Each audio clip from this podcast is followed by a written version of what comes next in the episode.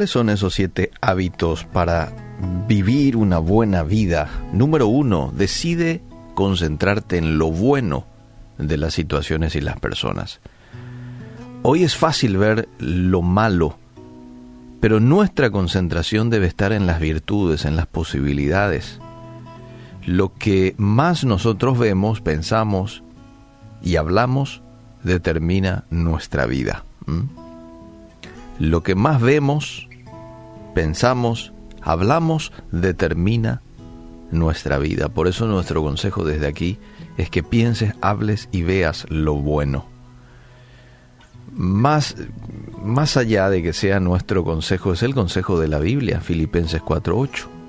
Todo lo que es verdadero, honesto, digno, justo, puro, amable, honorable, si hay alguna virtud o algo que merece elogio, en esto mediten, dice el texto. Entonces, lo primero, decidí, porque se trata de eso, una decisión, concentrarte en lo bueno de las situaciones y las personas. Número dos, habla menos. Generalmente nos arrepentimos de lo que hablamos de más, no de lo que callamos. Además, el callarse se resuelve fácilmente, ¿verdad? Proverbios 17, 28 dice, hasta el necio pasa por sabio e inteligente cuando se calla y guarda silencio.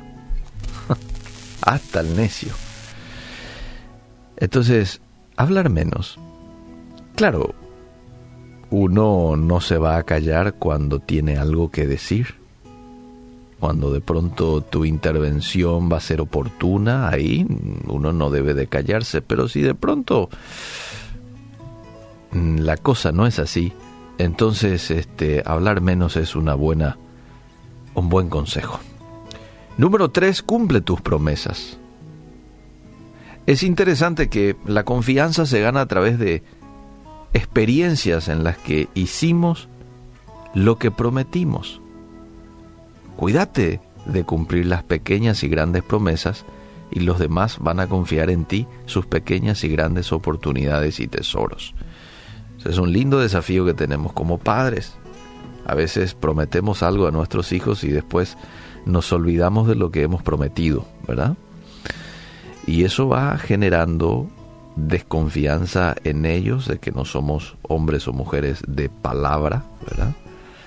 como así también es una gran oportunidad para generar en ellos confianza en caso de que cumplamos nuestras promesas. Número cuatro, mantente dando, dando, dando. Lo que sembramos cosechamos. Quien vive dando, hay que decir, lo dice la Biblia, vive recibiendo. Vivís dando, vas a vivir recibiendo. Da, da, sé desprendido. ¿Y qué es lo que puedo dar? Dirá alguien. Da de tu tiempo, da tu cariño, da tu conocimiento, da tu amistad, da tu dinero.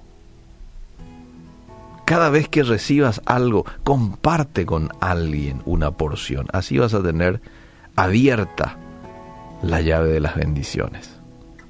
Me gustó lo que dijo un escritor en cierta ocasión, gana todo lo que puedes, ahorra todo lo que puedes y da todo lo que puedes. Gana, ahorra, pero da todo lo que puedas. Proverbios 11:25, el que es generoso progresa, el que siembra también cosecha.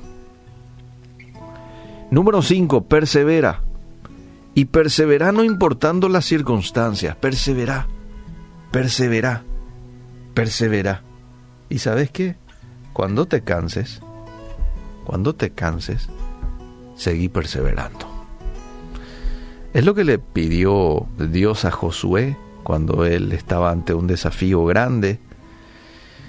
Moisés estaba haciendo a un lado, le tocaba a este joven líder introducir a nada más y nada menos que al pueblo de Israel una cantidad importante de gente a la tierra prometida, a la tierra que Dios les había dicho que los iba a introducir en algún momento.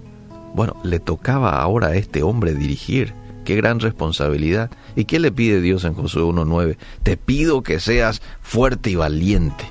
No vayas a desanimarte, no tengas miedo, yo soy tu Dios, yo te voy a ayudar por donde quiera que vayas. Vamos. Persevera, Josué, no vayas a parar. Este es hoy un mensaje para mí y hacerlo también para vos, algo personal. Número 6. Expresa amor a los tuyos. Expresa amor. Y esto tiene mucho que ver con el punto este en el cual hemos dicho mantente dando. Mucha relación con ese punto. Porque tenés que aprovechar las oportunidades para abrazar a tus hijos, besar a tu pareja, escribirles una nota, diles textualmente te amo, muéstrales que los amas, escuchándoles, por ejemplo, pasando tiempo de calidad con ellos, con ellos. Nadie nos enamoramos de lo que otro siente por nosotros, sino de cómo expresa lo que siente. Y es una manera de dar, dar de nosotros cuando demostramos amor a los nuestros. Número 7, y este es el último punto, no permitas que pase un día sin hablar con Dios. Porque nadie te ama más, nadie te perdona más, nadie te da tantas oportunidades, nadie está dispuesto a escucharte siempre y nadie ha dado su vida por ti, nadie, nadie, solo Jesús. Eh, y el propósito de Él al crearnos es que tengamos intimidad con Él. Intimidad con Él. Entonces, hacemos muy bien si tenemos esa amistad, ese, esa relación cercana y profunda con nuestro Dios. Él nos ama. Empecemos nosotros a amarle también.